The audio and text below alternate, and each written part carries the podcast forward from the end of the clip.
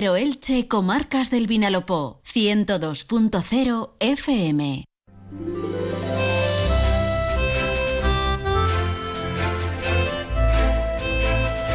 Muy buenas tardes, amigas y amigos. Un placer saludarles un día más. Estamos en directo, son las 12 y 20 y tenemos por delante ahora desde los estudios en Elche una hora y media de radio para compartir. Con todos aquellos que nos sintonizan en el 102.0 o en internet en onda 0.es o en su aplicación Onda Cero para móvil y tablet en cualquiera de las localidades de las tres comarcas del Vinalopó. Comarcas que recorreremos, como hacemos cada lunes, eh, en busca de actualidad social, política, festera y cultural de la mano de nuestro colaborador Víctor Santos. Por supuesto tendremos un ratito para descansar y disfrutar de buena literatura en nuestro rincón literario con David Reche que llegará desde Librería Alitruc. Tendremos la previsión del tiempo para esta semana, la primera completa del mes de febrero que acabamos de estrenar y será con nuestro hombre del tiempo y colaborador de la Agencia Estatal de Meteorología, Jorge Miralles. Y además abriremos la consulta de salud bucodental con la doctora Esther Sánchez.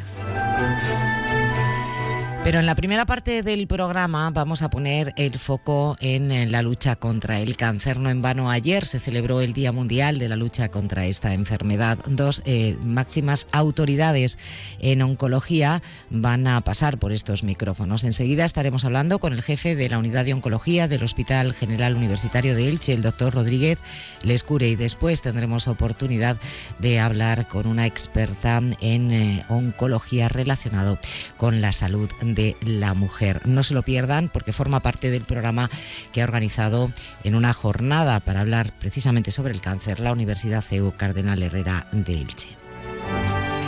Así que lo dicho, muchísimas gracias por estar ahí. Es un auténtico placer acompañarles un día más.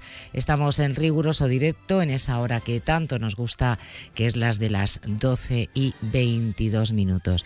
Dos consejos y arrancamos.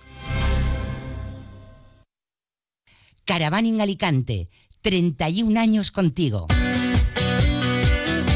Del 9 al 11 y del 16 al 18 de febrero. Gran exposición de caravanas, autocaravanas, campers, módulos residenciales y artículos de camping. Zona Food Trucks. Recuerda, dos fines de semana, del 9 al 11 y del 16 al 18 de febrero. La mayor feria del Levante es Caravaning Alicante. Firalacant, en IFA.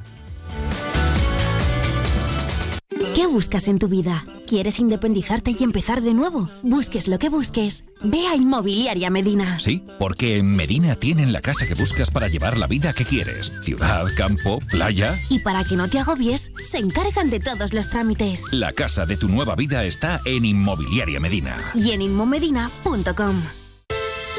Si tu sofá pide a gritos un cambio, ven a las rebajas de OK Sofas Elche. Encontrarás los modelos más actuales: cheslón, rinconeras, deslizantes eléctricos, colchones y canapés, cabezales y mueble auxiliar. Todo, todo en rebajas y hasta el 50% de descuento en modelos expuestos. Súper, súper rebajas en OK Sofas Elche. Ven y disfruta del mejor descanso con financiación 24 meses sin intereses. OK Sofas Elche, en cartera creyente, Rotonda Restaurante Mayordomo. Ven a las super de OK Sofás.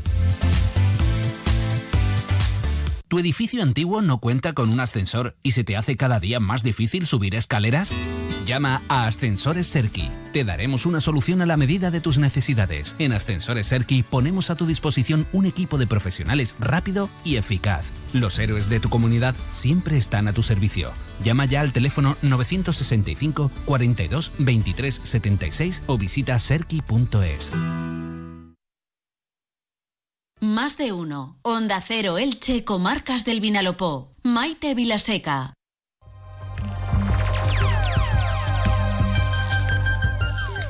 Seguimos haciéndonos eh, eco eh, de la importancia de la investigación en todo lo que tiene que ver con la lucha contra el cáncer y en concreto el paso importante que hoy está dando la Universidad CEU Cardenal Herrera en Elche con la organización de un congreso especialmente dedicado, una jornada especializada en el abordaje del tratamiento integral del cáncer. Investigadores expertos eh, de todo nuestro país se reúnen aquí en Elche y con uno de ellos, una de ellas en este caso, vamos a charlar en los próximos minutos eh, para mm, abordar, y así lo ha hecho ella en la charla que ha tenido lugar eh, esta mañana de apertura del Congreso, sobre eh, las consecuencias del tratamiento oncológico en las mujeres cuando eso conlleva una menopausia inducida. es un placer para mí saludar y poder presentarles a Mer Blanquet, que viene desde la Universidad de Manresa. Eh, Mer, bienvenida, buenas tardes. Hola, buenas tardes, muchas gracias. Em, cuando eh, una mujer eh, en edad fértil es diagnosticada de, cáncer y tiene que someterse a un tratamiento eh, que supone pasar por una menopausia inducida, tiene más posibilidades o mayor probabilidad de padecer este síndrome genitourinario. pero ¿en qué consiste este síndrome genitourinario?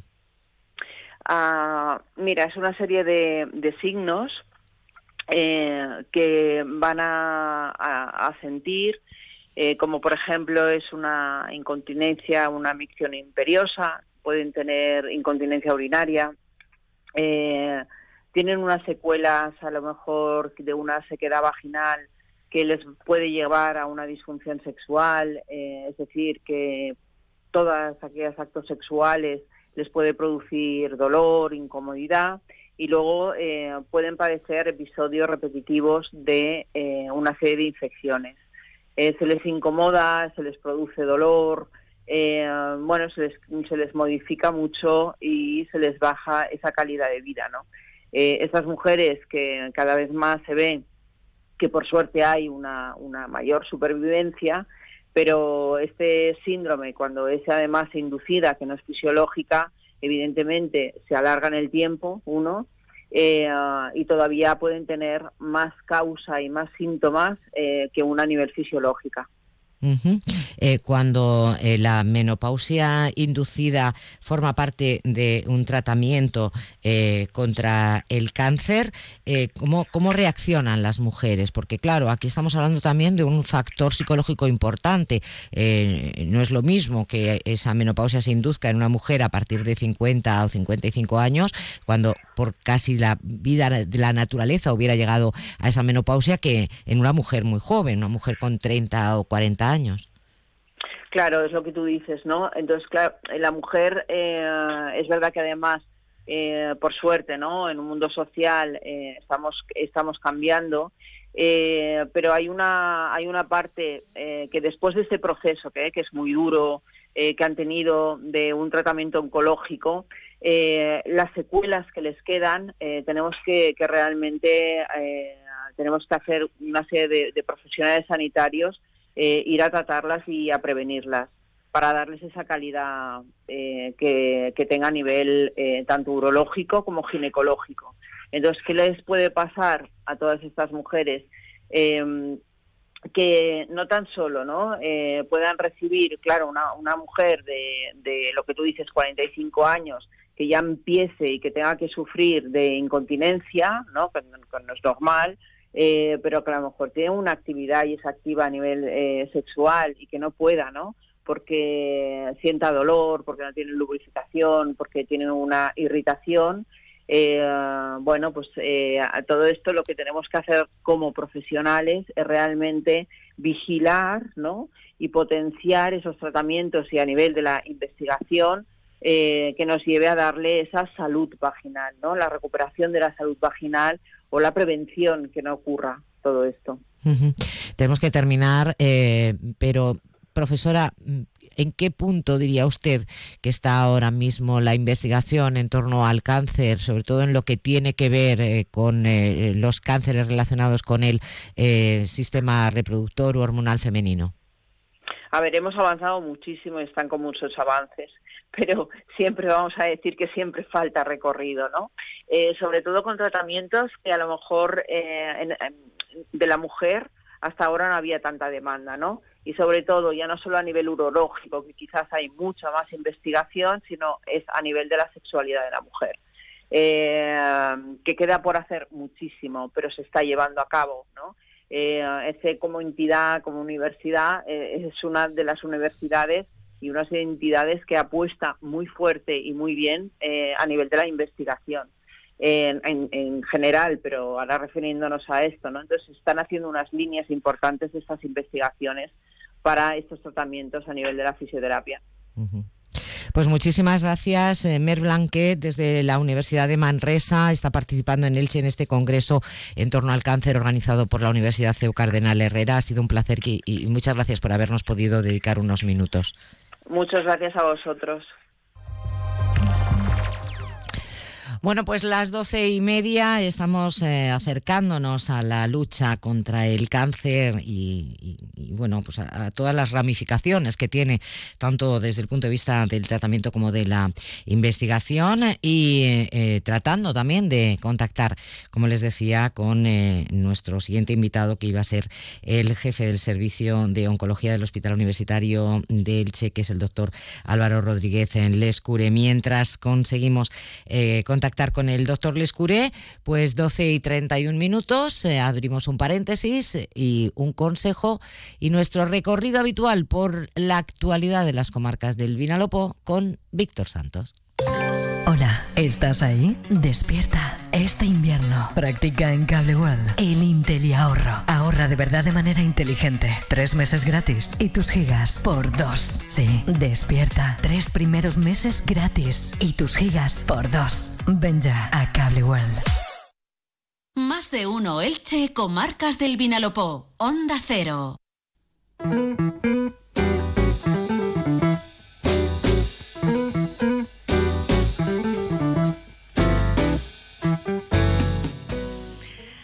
Una semana más, como cada lunes, llega el momento de recorrer nuestras comarcas, las comarcas del Vinalopó y ese hilo vertebrador y conductor, que además eh, lo sabe todo, todo lo que pasa a su alrededor, eh, es nuestro compañero Víctor Santos. Víctor, bienvenido, buenas tardes. Hola, muy buenas tardes, ¿qué tal? Muy bien, muy bien, porque bueno, vamos a hacer hoy de nuevo un recorrido por prácticamente todas las localidades de, de nuestras tres comarcas. Y lo vamos a comenzar en Elda. Eh, y además con política, con nombramientos que, ojo, los que siguen esta sección eh, ya sabrán que aquí se pronosticaron. Lo pronosticamos, recordarán que hablábamos de manera atrevida, eso sí, hace ya semanas, de la posibilidad de que el ilicitano Alejandro Soler quisiese ser el nuevo líder del Partido Socialista de la Comunidad Valenciana. Y te sorprendías tú, Maite, incluso cuando confirmábamos que de su mano iba Rubén Alfaro, alcalde de Elda. Pues se ha evidenciado esta semana sobre todo este fin de semana, como ha contado esta mañana David Alberola, y se ha confirmado, como digo, antes de ayer en concreto, en la fiesta de San Blay de Torrem. No vamos a abundar en la información que puntualmente ya está ofreciendo esta casa sobre el acuerdo, se le llama así ahora al paso atrás, de dos precandidatos para que la propuesta se le llama así ahora a una orden del PSOE nacional, salga adelante y sea Diana Morant la que pase a liderar el Partido Socialista de la Comunidad Valenciana. Otra cosa es que esta, que Diana, la ministra, quisiera, pero bueno. Y confirmado, Rubén Alfaro, que aparece en todas las primeras líneas en Torre, en todas las fotografías, será una de las personas de confianza de la ministra, ya sea como futuro posible secretario de organización de los socialistas valencianos, ahí es nada, el santo sacerdán de la comunidad valenciana, o como presente nuevo director de la campaña de Morant de cara al Congreso Extraordinario de este partido que tendrá lugar entre el 22 y el 24 de marzo. Se va a presentar esta opción como una de las imposiciones de Alejandro Soler, pongo comillas a lo de las imposiciones para ir todos de la mano, y pongo comillas porque el entorno de la ministra ha indicado que el eldense era de, su agrado.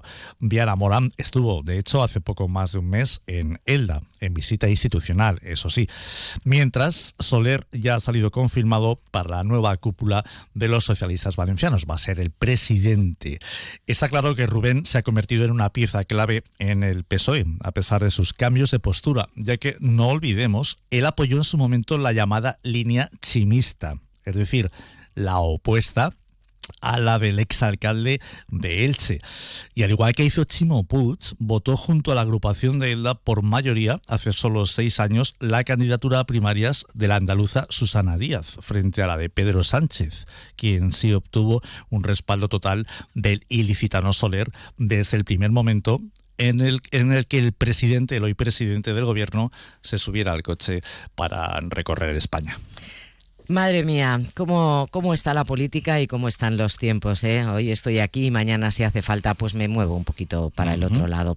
En fin, vamos a ver qué pasa con todo este lío y si se confirma ese eh, nombramiento de Alejandro Soler como presidente y también qué papel juega el presidente frente a la Secretaría General, porque claro, sabemos todos que en las agrupaciones socialistas el, el personaje fuerte o la persona fuerte es quien ocupa la Secretaría General, eh, no tanto la presidencia que siempre ha tenido un carácter más honorífico que otra cosa. Bueno, pero no dejamos la política porque también con destacado liderazgo territorial nos lleva hasta Petrer y hablamos de nuevo de una de sus vecinas. Eh, este fue otro atrevimiento, pero ahí está ella. Como dijimos, la petrerense María Teresa Pérez ha sido elegida este fin de semana como nueva líder autonómica de Podemos frente a las dos alternativas que se presentaron de esta formación. Pérez ha ganado con más de un 60% de los votos de los militantes, con mucha diferencia sobre sus dos compañeros. No obstante, cabe incluir que la votación de militantes ha movilizado a la mitad de los que lo hicieron en las anteriores elecciones internas de hace cuatro años. Es decir, que la comunidad valenciana tiene un difícil desempeño, la de, la de Petrer, para mover el mundo Podemos. María Teresa contó estos días con las visitas en Alicante de Ione Belarra, actual dirigente del partido en España, y de Irene Montero, quien aspira a encabezar la lista del partido a las elecciones europeas. Y esas presencias provocaron el malestar de los rivales de la Petrense que criticaron cero imparcialidad. Lo cierto es que la fulgurante carrera política de esta joven continúa y ahora falta saber, reiteramos, cómo motiva a la base y qué hace con la eh, coalición Sumar, con la que Podemos rompió, porque a pesar de esa nombrada juventud, no conviene olvidar que María Teresa Pérez no fue presentada en las elecciones generales del pasado julio al Congreso por su tierra, ni por los morados de manera exclusiva, sino como número dos de Córdoba y con Sumar. Córdoba, lejana y sola, ¿te acuerdas del poema de García Lorca, no? Bueno, en Petrer seguimos, pero ahora con página económica y con buenas noticias que nos hacen mucha falta. Esta ciudad, cuyo amplio término municipal y urbano le permite contar con dos centros comerciales y con una decena de grandes supermercados, va a inaugurar en muy pocos meses otros dos centros de ese tipo. El más inmediato será el de la cadena de Shativa Family Cash, que ha decidido instalarse en el centro Dinamia, donde se están llevando a cabo las pertinentes obras desde hace semanas. La firma tendrá en el citado complejo comercial, junto a la autovía y frente al otro complejo donde se halla Carrefour, una planta central de 2.600 metros cuadrados destinada a alimentación y droguería, además de una panadería y cafetería de más de 130 metros cuadrados de superficie. La cadena de hipermercados tiene previsto contratar a 100 personas para las secciones de carnicería, pescadería, charcutería, panadería, frutería, reposición, limpieza, mantenimiento y cajas de cobro. El segundo supermercado en abrir, si no fallan las previsiones, será el de Mercadona, en pleno centro. Recordemos que esta cadena ya cuenta con otras tres superficies en Petrer, una de ellas actualizada a los nuevos servicios de la firma de los hermanos Reut. Muy bien, pues que se creen puestos de trabajo, eso ya es importante. Y de Petrer ahora nos vamos, Víctor, a Novelda, eh, sin abandonar el aspecto laboral, pero con más buenas noticias. Una de las empresas más conocidas de uno de los diversos sectores manufactureros de Novelda, Levantina, continúa subiendo peldaños de mármol. Aún a pesar de seguir en números deficitarios, la firma de piedra natural ha aumentado un 5% sus ventas con ingresos que superan los 140 millones de euros. Aunque el contraste rojo de esos números obliga a disminuir la euforia, la decisión de los principales inversores de ampliar su capital, tras confirmarse ese aumento por segundo año consecutivo, evidencia la fe en el potencial de la marca que, además de adquirir nuevas firmas azulejeras del norte de la comunidad, ha abierto sus líneas de producción con otros materiales como la piedra sinterizada, creando tres líneas de trabajo junto al mármol y al granito. Levantina sigue gozando de mucho prestigio en el mundo. De hecho, cerca del 70% de esas ventas a las que nos referimos se produjo en el exterior. Hemos hablado hace solo unos días con el empresario del sector y expresidente de la patronal regional David Beltrán, quien nos ha confirmado que a pesar de las dificultades por los conflictos bélicos y por la inflación, el mármol continúa su buen trato para embellecer la economía y el mercado laboral. Bueno, y como ya hemos trabajado mucho, pues vamos a hablar de ocio y de fiesta. Nos vamos a Sax, que aquí sí que continúan con ganas de más. ¿eh? sí, la semana pasada las anunciamos y este ahí, y ahí que siguen, que siguen y siguen. Los primeros moros y cristianos del año en España, junto a los de Bocairén tiene otro día por delante. Han comenzado a las ocho y media de esta mañana hace un rato ha, finalizado la misa de, gracia en la ermita de la plaza del patrón sajeño y de estos festejos San Blas y a esta hora, ahora mismo, debe de estar realizándose el cambio de capitanes a las seis y media de esta tarde, si queremos, los podemos conocer en un nuevo desfile que tendrá lugar junto a todas las comparsas. Y pasadas las nueve de esta noche tendrá lugar la gran palmera de despedida. Despedida oficial porque luego habrá que cenar, charlar, la despedida interna y los buenos deseos para el año próximo. Desde luego, la climatología ha sido espectacular, como pudimos comprobar antes de ayer, que por allí estuvimos. Ahora, como quizás dirá algún festero sajeño, ya puede empezar a llover, por favor. bueno, no está mal, ¿eh? Como ellos ya han pasado las fiestas, ahora sí que llueva un poquito, que nos hace mucha falta. En cualquier caso, bueno, pues que sigan disfrutando de estas últimas horas que les queda a todos los y las sajeñas y sajeños con sus fiestas en honor a San Blas, a ti, Víctor, también. Y te esperamos, por favor, sin falta, el próximo lunes. Aquí estaré, muchísimas gracias. Más que nada porque siempre nos quedamos con ganas de más. Así es. ¿Buscas coche? Esta es la Ocasión. Del 14 al 17 de febrero llegan los Ocasión Days a Autofima Hyundai. 50 unidades a precios increíbles. Vehículos nuevos, gerencia y kilómetro cero. Máxima tasación por tu vehículo. Ven a los Ocasión Days de Autofima Hyundai del 14 al 17 de febrero. Autofima, tu concesionario oficial Hyundai en Elche. Más de uno. Onda Cero Elche, Comarcas del Vinalopó. Maite Vilasek.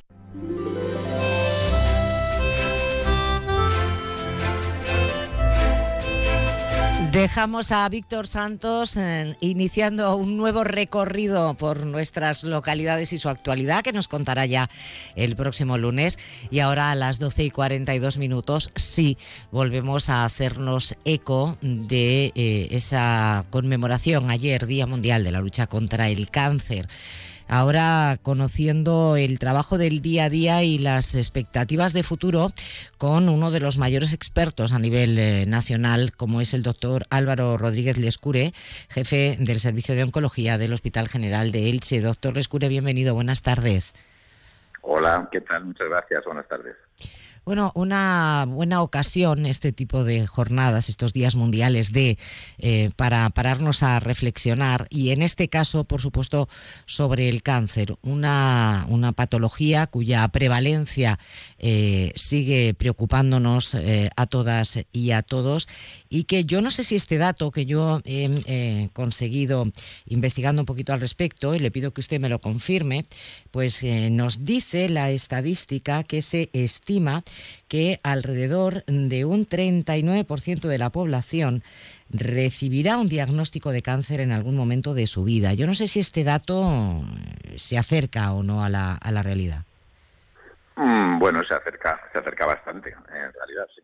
Es que suena siempre muy tremendo, pero en realidad no es más que un reflejo de la, de la importancia que tiene el, cáncer como tal en, la sociedad en la que vivimos. Es decir, es una enfermedad eh, con una tendencia clara al alza. Bueno, es una enfermedad.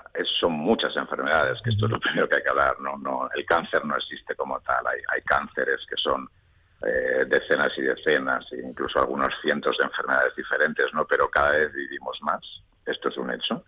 Y, bueno, y obviamente a medida que vivimos más, pues también tenemos más probabilidades de acabar desarrollando un cáncer. ¿no?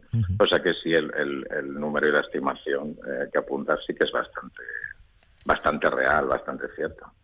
En, el caso de, Elche, por los datos que ustedes eh, tienen de lo que es el servicio de, oncología del Hospital General Universitario, em, ¿qué prevalencia tiene ahora mismo el cáncer entre nuestra población y eh, cuáles son eh, los cánceres o los tipos de cáncer que tienen un mayor número de pacientes?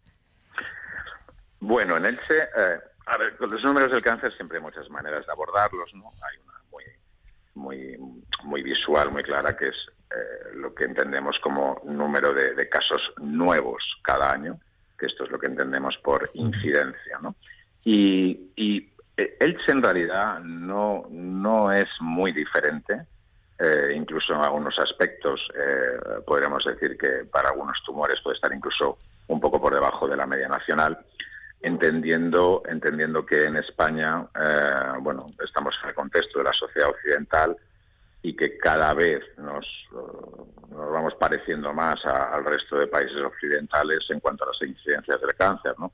aunque siempre un poco por debajo en algunos tumores. ¿no? Ah, y Elche especialmente, en ese sentido, mm, no podríamos decir que destaque porque tenga una incidencia especialmente alta. En nuestro departamento es cierto que también eh, vemos eh, numéricamente muchos más cánceres de los que uno esperaría realmente por la población, pero es que realmente somos centro de referencia para otros departamentos de la provincia. Eh, no solo vemos pacientes del departamento de Elche, vemos muchos pacientes del departamento de Orihuela, de Vinalopó, incluso de San Juan de Alicante, etcétera, ¿no? Pero quizá la, la neoplasia, el tumor eh, que se lleve la palma en, cuanto a mayor incidencia en nuestro departamento es el cáncer de mama, que estamos viendo aproximadamente unos 200 casos anuales, y seguido del cáncer de colon y de recto, eh, estamos viendo unos 100, 110 eh, casos anuales. tenemos menos incidencia ah, de, de, cáncer de pulmón, de lo que es esperable respecto a otros territorios. Estaremos en torno a los 90 a 100 casos eh, anuales. Y para otros tumores así frecuentes, eh, el resto de los tumores de aparato digestivo, etcétera, pues andamos eh, más o menos la par. En, en Elche se ven unos 30 cánceres de páncreas en, el departamento de oncología cada, cada año también. O sea que estamos en cifras realmente si comparamos con la población nacional, pues muy, muy similares o incluso un poquito más por abajo. Los tumores más incidentes pues vienen a ser los que son más incidentes también en España y en general en Europa. Eh, doctor, a me gustaría quedarme eh, con, algún mensaje positivo. Sabemos que hay que seguir luchando por más apoyo a la investigación eh, contra el cáncer, pero el porcentaje de personas que tras un diagnóstico y un tratamiento de algún tipo de cáncer se curan, también va en aumento, es decir, va en aumento el número de casos diagnosticados, pero también de forma muy notable la curación, ¿no? Exacto. Bueno, son, son dos fenómenos que por fortuna corren parejos, aunque haya más diagnósticos, pero también hay muchos diagnósticos que son en fases muy tempranas, ¿no? insisto además que hay muchos motivos por los que aumentan los diagnósticos, entre otras cosas porque vivimos mucho más, y eso en sí mismo ya es bueno, ¿no? Pero la otra parte que usted señala es muy, muy importante, ¿no? En cómo ha cambiado la expectativa para muchos cánceres en las últimas décadas, ¿no? y especialmente en los últimos años algunos subtipos de cáncer han cambiado dramáticamente su historia natural, porque los tratamientos pueden cambiar de forma muy importante el pronóstico y la expectativa. ¿no? Eh, ha mencionado usted otra palabra importantísima también, ¿no? que es eh, la investigación. ¿no? Hoy en día podemos curar más cánceres pues porque hemos investigado ayer, ¿no? y la investigación de hoy es el tratamiento del futuro y esto es fundamental, ¿no? Pero lógicamente, eh, sabiendo que hay muchos tumores que tienen un pronóstico mucho mejor y que vamos arañando y mejorando, vamos arañando años y supervivencia, pero también hay que tener presente que hay otros tumores donde no ha habido grandes avances o prácticamente ningún avance. ¿Cuáles serían, doctor? Bueno, yo creo que sí hay que señalar un, cáncer en el que las cosas han cambiado realmente poco. El impacto, por ejemplo, se, se llevaría la palma, seguramente sería el, el cáncer de páncreas, ¿no? y, por otro lado otro tipo de tumor muy diferente que es el glioblastoma multiforme, ¿no? que es un tumor del sistema nervioso central. Y, y enfrente, pues cánceres que han cambiado dramáticamente para bien, pues las expectativas, las opciones en los últimos años, pues, parte del cáncer de mama o el de próstata, ah, por supuesto el melanoma y especialmente el cáncer de pulmón, donde ahora hay eh, un cantidad importante de tratamientos dirigidos, inmunoterapias, etcétera, como a muchos cánceres, bueno, que realmente han cambiado esa expectativa, más allá de que quede muchísimo todavía por mejorar, ¿no? Pero, pero son cara y cruz de una misma moneda. Pues con eso nos vamos a quedar, doctor eh, Rodríguez Lescuré. Muchísimas gracias por habernos atendido y mucho ánimo para seguir eh, peleando y para seguir adelante cuidando de nosotros. Muchas gracias. Muchísimas gracias a ustedes. Buenos días. Más de uno Elche, comarcas del Vinalopó. Onda Cero.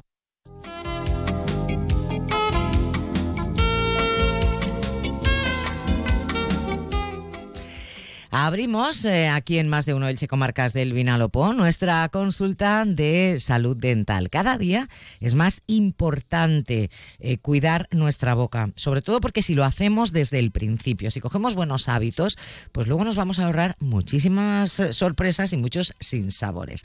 Así que hoy vamos a hablar de la higiene que es la base de todo. Y ahora nos va a explicar por qué nuestra odontóloga de cabecera, la doctora Esther Sánchez, que llega desde Clínicas Esther Sánchez, ya saben, en Elche y en el Altet. Doctora, bienvenida, buenas tardes. Buenas tardes, Maite. Bueno, realmente em, todos sabemos cómo debemos cuidar nuestra, nuestra boca y, todos pensamos que sabemos también pues cepillarnos los dientes, eh, no picar entre horas, etcétera, etcétera. Pero claro, luego hay momentos en el día a día que cambian un poco ese, ese esquema teórico. Y vamos con algunas preguntas que nos plantean casos prácticos, ¿le parece? Venga. Bueno, pues relacionado con la higiene bucal, nos dice este oyente, me encanta tomar café, pero estoy preocupado por el efecto que puede tener en el color de mis dientes. Ya me están saliendo algunas manchas, ¿hay alguna manera de minimizarlas? Pero que no pase por dejar de tomar café?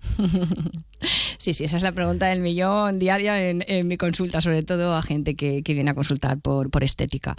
Bueno, a ver, mm, yo entiendo que hay gente que no puede dejarse el café. A ver, los consejos que le puedo dar con respecto a, tomar café, eh, si no es café solo y se lo puede cortar o puede ser con leche, mucho mejor. O sea, intento que eh, entiendan que las cosas que consumen, cuanto más claritas sean de color, pues mejor, menos tiñen, evidentemente. Entonces, bueno, pues intentamos a lo mejor el café de la mañana, pues si está en la oficina o está en casa, pues que se lave los dientes después, eh, a los 10, 15 eh, minutos, para, para que el problema que ocurre es que los pigmentos se quedan en, pegados en las mucosas, en la lengua, en los carrillos, interiormente. Entonces ya uno va hablando y claro, se van depositando en, en, los dientes. Entonces es importante, pues por ejemplo, eh, intentar cepillarse después de consumir estos productos. Eh, sí que es verdad que también van amareando por más cosas, no solamente por el café, eh, pero también es que los dientes envejecen, Maite. Los dientes eh, pierden colágeno y van envejeciendo con el paso del tiempo. También puede ser que hayan sufrido traumatismos, bueno, en fin. De, todos modos, le, invito a que pruebe con un blanqueamiento. Los blanqueamientos funcionan muy bien, Maite, y hay gente que viene todos los años a la consulta, se hace un blanqueamiento y se hacen mantenimientos de blanqueamiento cada año y funcionan bien, pueden seguir con su hábito y, y bueno, y vamos, es una Mm, excelente solución para, para, su problema, sin duda. Eh, eh, me imagino que em, eh, también lo fundamental aquí es tratar de prevenir hasta donde se puede, ¿no? Exacto. En este caso hay un oyente que nos dice también que últimamente ha notado manchas en los dientes y pregunta si puede prevenir, claro, las que ya tiene. Nos eh, habla usted de esa opción de, del blanqueamiento y de esa higiene, Claro. pero ¿se puede prevenir? Eh, ¿O hay bueno, un proceso de envejecimiento del diente que, que facilita que salgan estas manchas? La única prevención es eh, el, el proceso de envejecimiento de un diente no se puede no se puede parar, Maite, no se puede parar. Eh, simplemente la prevención es consumiendo el menor número de sustancias que tiñen los dientes. Es que muchas sustancias, Maite, mira, actualmente están muy de moda los tés porque tienen propiedades antioxidantes y tal que están muy de moda. La cúrcuma, por ejemplo, tiñe mucho los dientes. El azafrán, el vinagre de Módena, eh, las fresas, es que incluso hay muchos eh, frutos naturales que es que tiñen mucho los dientes. Entonces, bueno, hay que tener cuidado eh, en ese aspecto. Pero es como te comento, Maite, tampoco podemos, bueno, ser estricta, muy estrictos porque tenemos que vivir. Entonces, bueno, al final, es, yo siempre digo que la virtud está en el término medio, Maite. Si consumes estas sustancias y te puedes por lo menos enjuagar y cepillar perfecto, y bueno, y, revisiones y bueno, y, y mantenimientos blancamiento y ya está. Y, eh, y el diente envejece, pero bueno, con el blancamiento funciona fenomenal. Es una buenísima opción, no, no daña para nada al diente y yo la aconsejo todos los días, de todas, todas, para este tipo de problemas, si al paciente, obvio, le preocupa que sus dientes estén amarillos, obvio. Pues lo importante es que hay, hay solución, eh, siempre intentando prevenir, pero oye, a veces ya pues, ocurre y, y- y se puede tratar. Así Exacto. que estupendo. Vamos con otra, otra que tiene que ver también con esto de la higiene, ¿no? Que es el uso del hilo dental. Y este oyente nos dice que le resulta un poco incómodo el manejo del hilo dental y pregunta si hay otras alternativas igualmente efectivas. Aquí no hay negociación, Maite. A ver, yo siempre explico a mis pacientes que los dientes tienen cuatro lados. Con el cepillo eh, eléctrico manual eh, puedes eh, limpiar bien las caras de fuera, de dentro, por donde masticas, pero claro, entre los dientes, las dos maneras de cepillar los dientes, de mantener limpios los dientes es con la seda dental o cinta dental y también es importante los cepillos interdentales, Maite, porque se acumula comida entre la encía y el diente y al final la placa puede desarrollar una enfermedad periodontal. Entonces, mm, con respecto a esto, hay negociación alguna. Yo sí que le explico a los oyentes que por lo menos, por lo menos, eh, bueno, y a mis pacientes me refiero, que por lo menos una vez al día te hagan una higiene más exhaustiva. Eh, Maite, con la seda, con el cepillo interdental, con un cepillo eléctrico manual, pero es importante. Y no hay negociación ninguna la seda, hay que pasarse. Es verdad que hay gente que tiene suerte, porque como en la caries influyen tres factores que siempre he explicado, que son la, higiene, la alimentación, la genética. Eh, eh, a ver, hay gente que no se pasa todos los días la seda y no tiene caries inter, interproximales y hay otra gente que viene todos los eh, todos los eh, años a revisiones y alguna aparece también, sobre todo también porque pica mucho entre horas por el tipo de alimentación que lleva. Entonces, bueno, hay que pasar la, la seda, eso no hay negociación. Bueno, es un, es un ratito y al Nada, final uno eso es se un minuto en realidad, claro que sí. Claro. Aparte hay sedas que saben súper bien, hay cintas que se pasan muy fácilmente. eh, los niños, por ejemplo, yo mis hijas, eh, los niños les aconsejamos unos arquitos que chiquititos, que al final cuando se habitúan, vamos, es que se lo pasan, eh, o sea, se lo pasan rápido y bueno, y ya está. Pues como el que se echa la crema hidratante, la protección de la mañana, eh, otros cuidados que tienes que tener en el cuerpo. Bueno, y como se oye hablar de tantas cosas, y ahora mismo estamos todos que si en, en redes sociales, etcétera, pues me- ahora eh, se oye hablar mucho, nos dice este oyente, de los irrigadores bucales. Ah, sí. Eh, nos pregunta que qué son exactamente, cómo deben ser y si son útiles. Sí, a ver, los irrigadores, a ver, eh, tienen muchísimos años y es verdad que van un poco a modas ahora, efectivamente. Además, las casas van desarrollando para vender eh, nuevos aparatos, nuevos utensilios y, y es verdad que ah, es verdad que antes había unos muy aparatosos. Yo soy partidaria de los irrigadores, pero mm, siempre los suelo mandar a pacientes que llevan a lo mejor prótesis sobre implantes, pacientes que no terminan de cepillarse bien, pero es verdad que a veces de la presión, muchas veces me, me comentan que es como, como sucio, ¿no? Pero, pero bueno, tiene su, su uso. Eh, hay irrigadores ahora que han salido muy pequeñitos que sí que funcionan bien. Yo sí que les, les, les animo. Al final es buscar eh, la manera en la que tú te, te- te encuentres bien, te encuentres cómodo y que, y que sea efectivo. Los irrigadores son efectivos, pero es cierto que, mm, que para un paciente que tiene una dentición completa, eh, tiene buen manejo a nivel psicomotor y demás de las manos y demás, pues mm, bueno, tampoco es necesario con un eh, con la seda, con el cepillamiento dental y con un manual, es perfecta la higiene que puede tener. Pero bueno, eh, al final, para gustos los colores. Mm, pero yo sobre todo animo a los irrigadores, a gente que es portadora de prótesis. Muy bien. Pues como siempre, muchísimas gracias, eh, doctora. Ya saben, aquí los lunes eh, tenemos la consulta de salud bucodental con la doctora Esther Sánchez, pero eh, siempre lo más importante, hacer una consulta. No vamos a perder nada, nos van a atender estupendamente, tanto la doctora como todo su equipo, con todas las especialidades de la odontología. ¿Y dónde están? Bueno, pues en Elche, en la calle Camilo Flamarión y en el Altet, en la calle Valencia. Siempre en su página web, ustedes ponen en cualquier buscador clínicas Esther Sánchez y también a través del teléfono para pedir citas y que recuérdenoslo, doctora. Claro que sí, estamos en el teléfono 966 661-338 en la calle Camilo Flamarión 28 Bajo en Elche y estamos en la calle Valencia 16 en el Alteta. Pues ya lo saben, Clínicas Esther Sánchez, eh, donde cuidan de nuestra salud bucodental eh, desde, desde el principio, eh, que no se nos olvide empezar bien con esas técnicas de higiene. Y si tenemos dudas sobre cómo, cómo mm, hacer la higiene dental, también podemos acudir Hombre, a ustedes. por supuesto. Simplemente decir, mira, mm, no sé si lo estoy haciendo bien.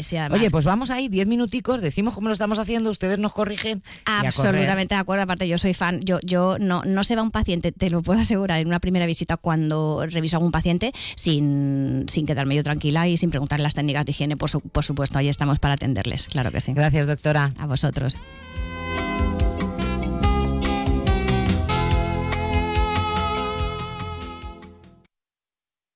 Onda Cero Elche, Comarcas del Vinalopó, 102.0 FM.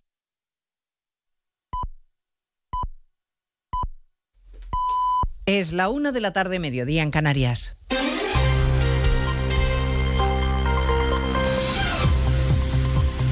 Noticias en Onda Cero.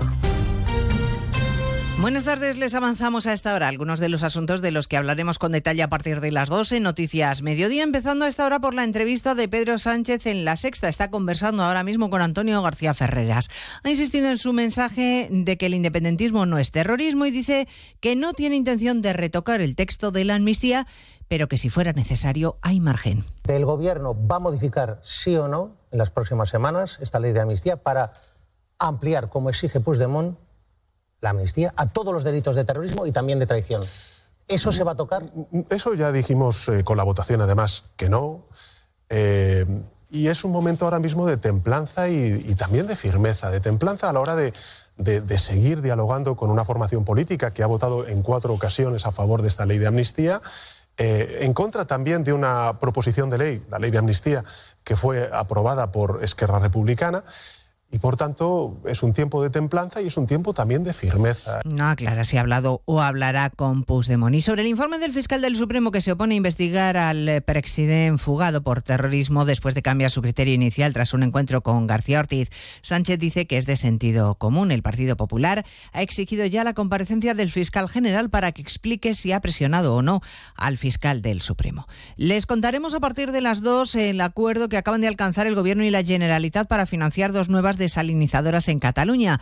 Lo ha explicado la ministra Rivera tras su encuentro con el conseller de Acción Climática. En el caso que nos ocupa, el acuerdo eh, incluye eh, la manera en la que poder construir y financiar las desaladoras eh, de Torderados y Foix, con la intención de que estén operativas en 2028 y 2029, respectivamente. La opción de los barcos con agua desde Sagunto sería excepcional solo si hiciera falta en verano. Para paliar la sequía, sí pide ayuda a la Generalitat, la ayuda a la Generalitat al Gobierno Central. Ha habido encuentro hoy del conseller de Acción Climática con la ministra Teresa Rivera. La falta de agua que tanto afecta al campo, que sigue en pie de guerra y que mantiene para mañana las movilizaciones en nuestro país pese a los intentos del ministro Planas de frenar el conflicto. El titular de Agricultura se compromete a avanzar en los planes para modernizar los regadíos. Avanzar en los trabajos relativos a la modernización del regadío.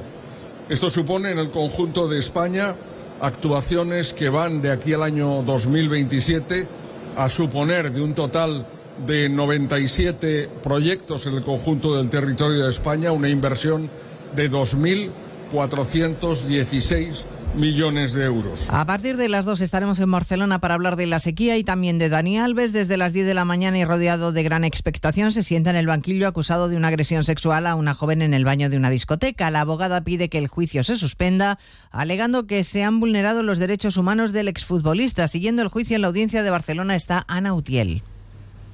La abogada de Dani Alves, Inés Guardiola, considera que se ha vulnerado el derecho fundamental a la defensa del exjugador del Barça. Asegura también que se ha producido un juicio paralelo en los medios de comunicación que ha vulnerado su derecho a la presunción de inocencia. Tanto la Fiscalía como la acusación particular han rechazado estos argumentos. Por otro lado, la defensa ha pedido que Alves sea el último en declarar, una petición que sí que se ha aceptado. Lo hará, por lo tanto, el miércoles, cuando ya hayan declarado tanto la víctima como todos los testigos citados, casi una treintena. Todo esto es lo que ha ocurrido hasta ahora durante las cuestiones previas, es decir, la fase anterior al inicio del juicio. La vista continúa ahora con la declaración de la víctima, que acaba de empezar. Recordemos que esta parte del juicio se celebra a puerta cerrada. Les contaremos la victoria en El Salvador de Nayib Bukele, que ha arrasado a sus competidores electorales con su política de mano dura contra las bandas y que en contra de lo que establece la constitución de su propio país va a repetir como presidente. Y estaremos en Chile con los devastadores incendios que dejan ya más de 100 muertos en Valparaíso, Diana Rodríguez. Sí, al menos 112 víctimas mortales, 200 desaparecidos y se estima que unas 40.000 personas han perdido su, hogar. Eh, lo peor está en Valparaíso. El ministro Álvarez, además de mostrar su solidaridad, ha anunciado en el Congreso que España está preparada para para cooperar en la extinción en Chile en el momento en que seamos requeridos por el gobierno chileno. Por supuesto, nos mantenemos listos para poder apoyar a Chile en estos momentos tan difíciles de incendios si así lo consideraran necesario. Las autoridades sospechan que buena parte de los 165 incendios que continúan activos han sido intencionados y se han convertido, según el Gobierno, en homicidios que no pueden quedar impunes. Pues de todo ello hablamos en 55 minutos cuando resumamos la actualidad de esta mañana del lunes 5 de febrero. Elena Gijón, a las 2, Noticias Mediodía.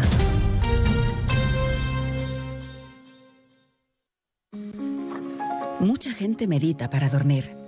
A otros les recomiendan leer para conciliar el sueño. Nosotros queremos ser sinceros contigo. Si lo que quieres es dormir, escuchar Radio Estadio Noche no ayuda. ¿Qué le vamos a hacer? Es imposible pegar ojo. ¿Por qué es imposible despegar la oreja? Disfruta sin descanso de la mejor actualidad deportiva y los debates más encendidos con Rocío Martínez y Edu Pidal. Cada noche a las once y media y siempre que quieras en la web y en la app. Onda Cero, tu radio. Onda Cero Elche, Comarcas del Vinalopó, 102.0 FM. ¿Qué, ¿Qué es lo peor de las redes sociales? Estar enganchada a la pantalla. Que nos bombarden con notificaciones todo el día. Los comentarios de haters. El ciberacoso. Las fake news. Pero ¿sabes qué es lo mejor? Que podemos cambiar las cosas. Demostremos que también somos capaces de usar las redes sociales con cabeza. Si tú también quieres formar parte del cambio, regístrate en Efecto 1000 y sube tu vídeo. Nosotros ya formamos parte de la generación 1000. La generación que usa las redes sociales con cabeza. Entra en efectomil.org. Un proyecto de la Fundación A3 Media con la colaboración de la Fundación Telefónica. Más de uno. Onda Cero Elche, Comarcas del Vinalopó. Maite Vilaseca. Electrofred les ofrece la previsión del tiempo para las próximas horas en Elche Comarca.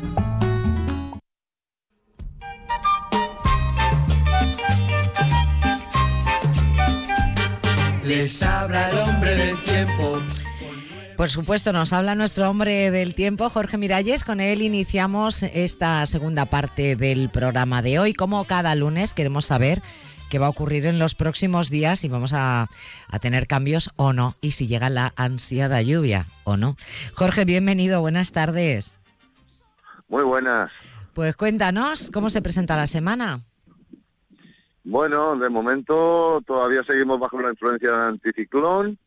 Mm, hay que destacar que esta mañana ha sido bastante, bastante fría al, al amanecer. Eh, en la estación en Valverde bajar hasta los 0,9 grados.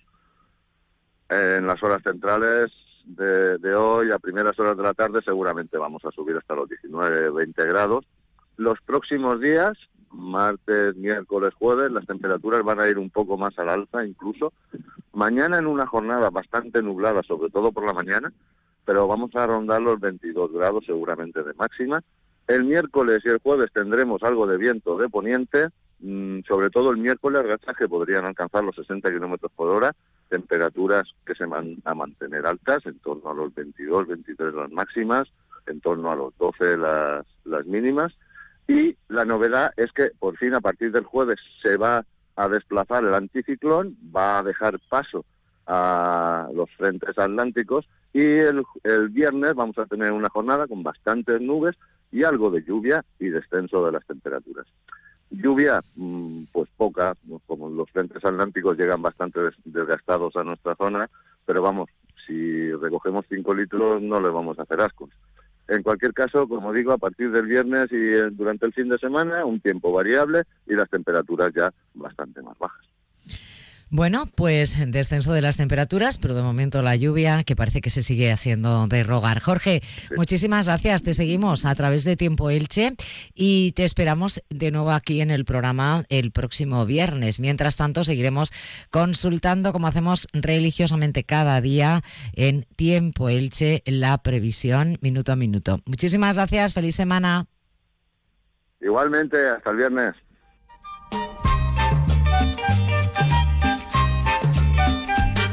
Les habla el hombre del Entra en la nueva era de las energías renovables y del autoconsumo con la mayor garantía. En Electrofred ofrecemos un servicio integral llave en mano para la instalación de tus paneles solares, el estudio de viabilidad, asesoramiento, legalización y tramitación de las subvenciones vigentes. Empieza a generar y consumir tu propia energía con la garantía de Electrofred y sus 20 años en el sector. Infórmate en el teléfono 965 681 540 o en electrofred.com. Más de uno Elche, comarcas del Vinalopó, Onda Cero.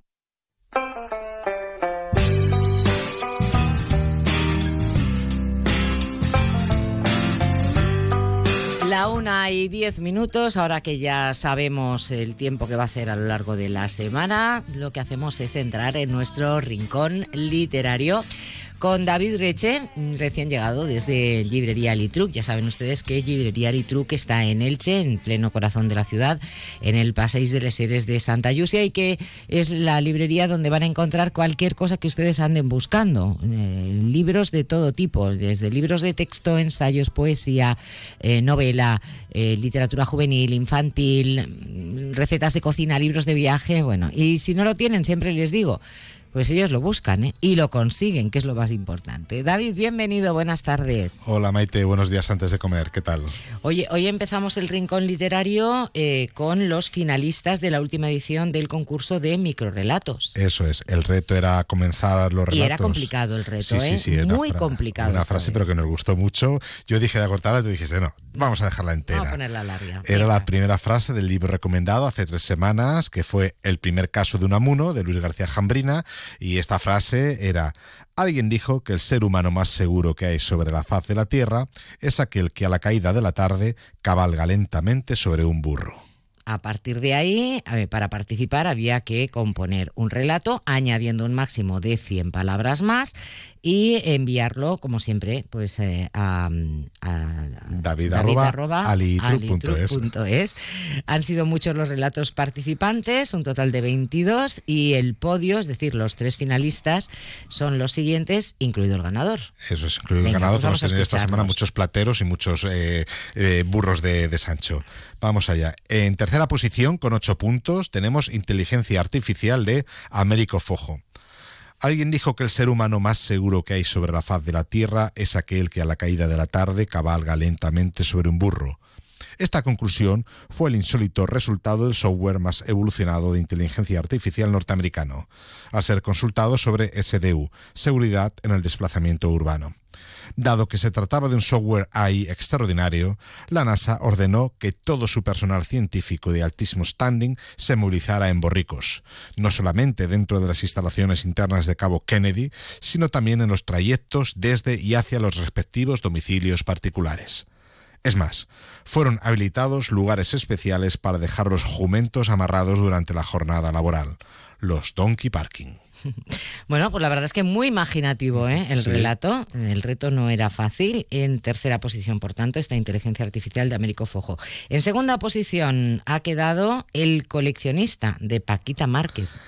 Alguien dijo que el ser humano más seguro que hay sobre la faz de la Tierra es aquel que a la caída de la tarde cabalga lentamente sobre un burro. ¿Qué razón tenía? ¿Y qué paz proporciona? Yo, que he corrido mil peligros en arriesgadas aventuras para poder reunir objetos valiosos de historias legendarias que me hicieran salir, sentir el ser más satisfecho de la Tierra, ahora lo sé. Conseguí el casco alado de Hermes, la varita de Harry Potter, los zapatos rojos de Dorothy, la ballesta de Guillermo Tell, la vacía de Don Quijote, la lámpara de Ladino, el espejo de Alicia, la espada de Arturo. Pero fue a hacerme con platero y todo lo demás puras bagatelas. Pues enhorabuena a Paquita Márquez por esta segunda posición y vamos con el ganador en primera posición. También con nueve puntos como el anterior, pero con tres puntos del voto del público, que fue quien desempató, tenemos la excepción que confirma la regla de Felipe Tenenbaum. Alguien dijo que el ser humano más seguro que hay sobre la faz de la Tierra es aquel que a la caída de la tarde cabalga lentamente sobre un burro. Sancho acarició a su rucio con ternura gesto melancólico que solía repetir cuando alguna frase lo incomodaba. Luego echó un vistazo sobre aquella venta lejana que hacía nada habían tomado por un castillo. Algunas mantas aún ondeaban al viento traviesas, tristes testigos de su castigo y al mismo tiempo la principal herramienta. El fil escudero volvió a acariciar a su rucio, se sobó las costillas magulladas por el reciente correctivo y le respondió a don Quijote mi señor, tendrá que disculparme, pero quien dijo eso no tiene ni puñetera idea. Pues lo dicho, enhorabuena por este relato a Felipe Tenenbaum, que se lleva un ejemplar de ese libro, El primer caso de una mono de Luis García Jambrina. Y bueno, ahora tenemos que lanzar el reto para la próxima edición. Eso es para la décima convocatoria.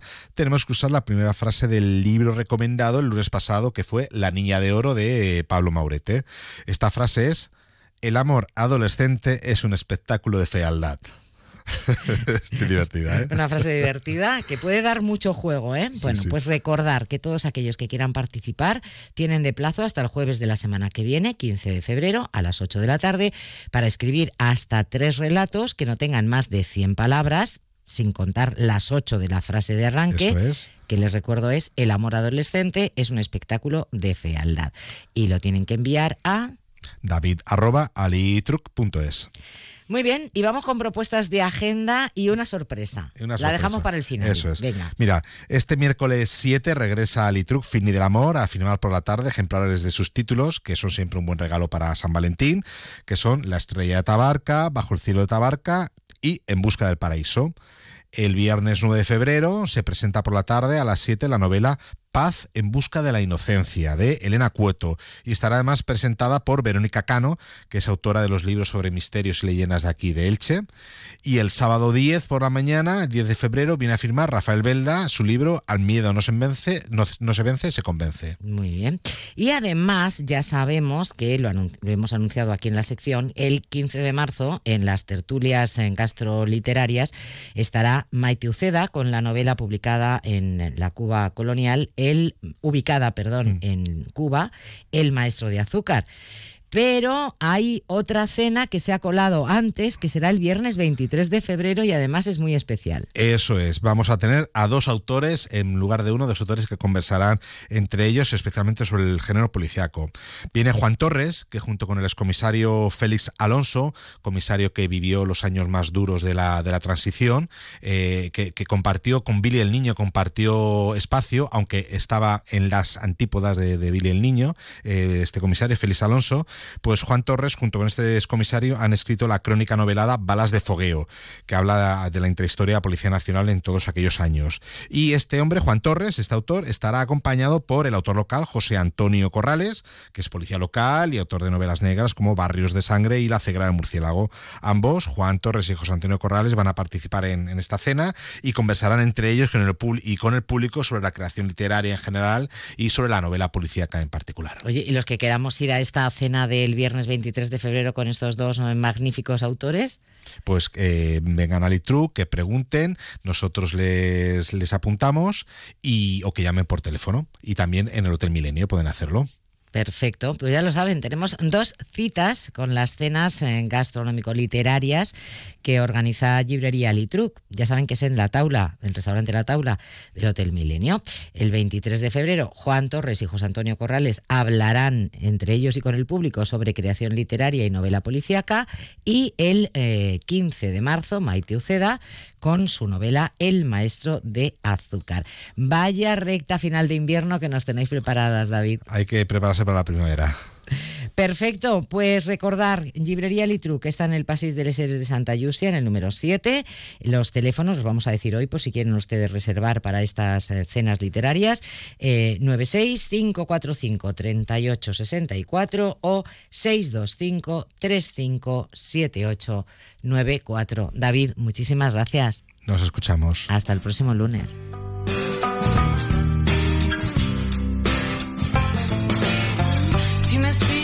Así llegamos a la una y prácticamente y 20, una y 19 y enseguida llegan las noticias. Primero la actualidad del deporte y después la de carácter general. Por mi parte es todo. Sigan disfrutando de la radio y de la tarde en la compañía de Onda Cero y hasta mañana.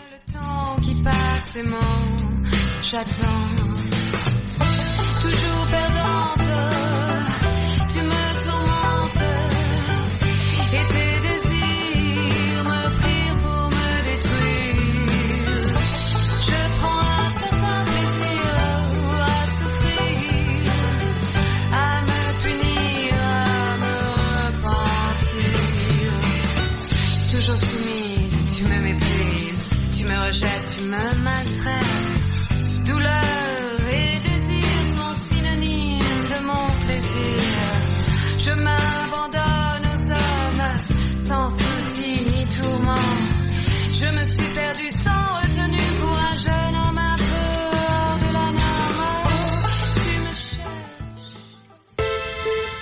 sofá pide a gritos un cambio, ven a las rebajas de OK Sofas Elche. Encontrarás los modelos más actuales: cheslón, rinconeras, deslizantes, eléctricos, colchones y canapés, cabezales y mueble auxiliar. Todo, todo en rebajas y hasta el 50% de descuento en modelos expuestos. Súper, súper rebajas en OK Sofas Elche. Ven y disfruta del mejor descanso con financiación 24 meses sin intereses. OK Sofas Elche, en cartera creyente, rotonda, restaurante mayordomo. Ven a la super rebajas de OK Sofás.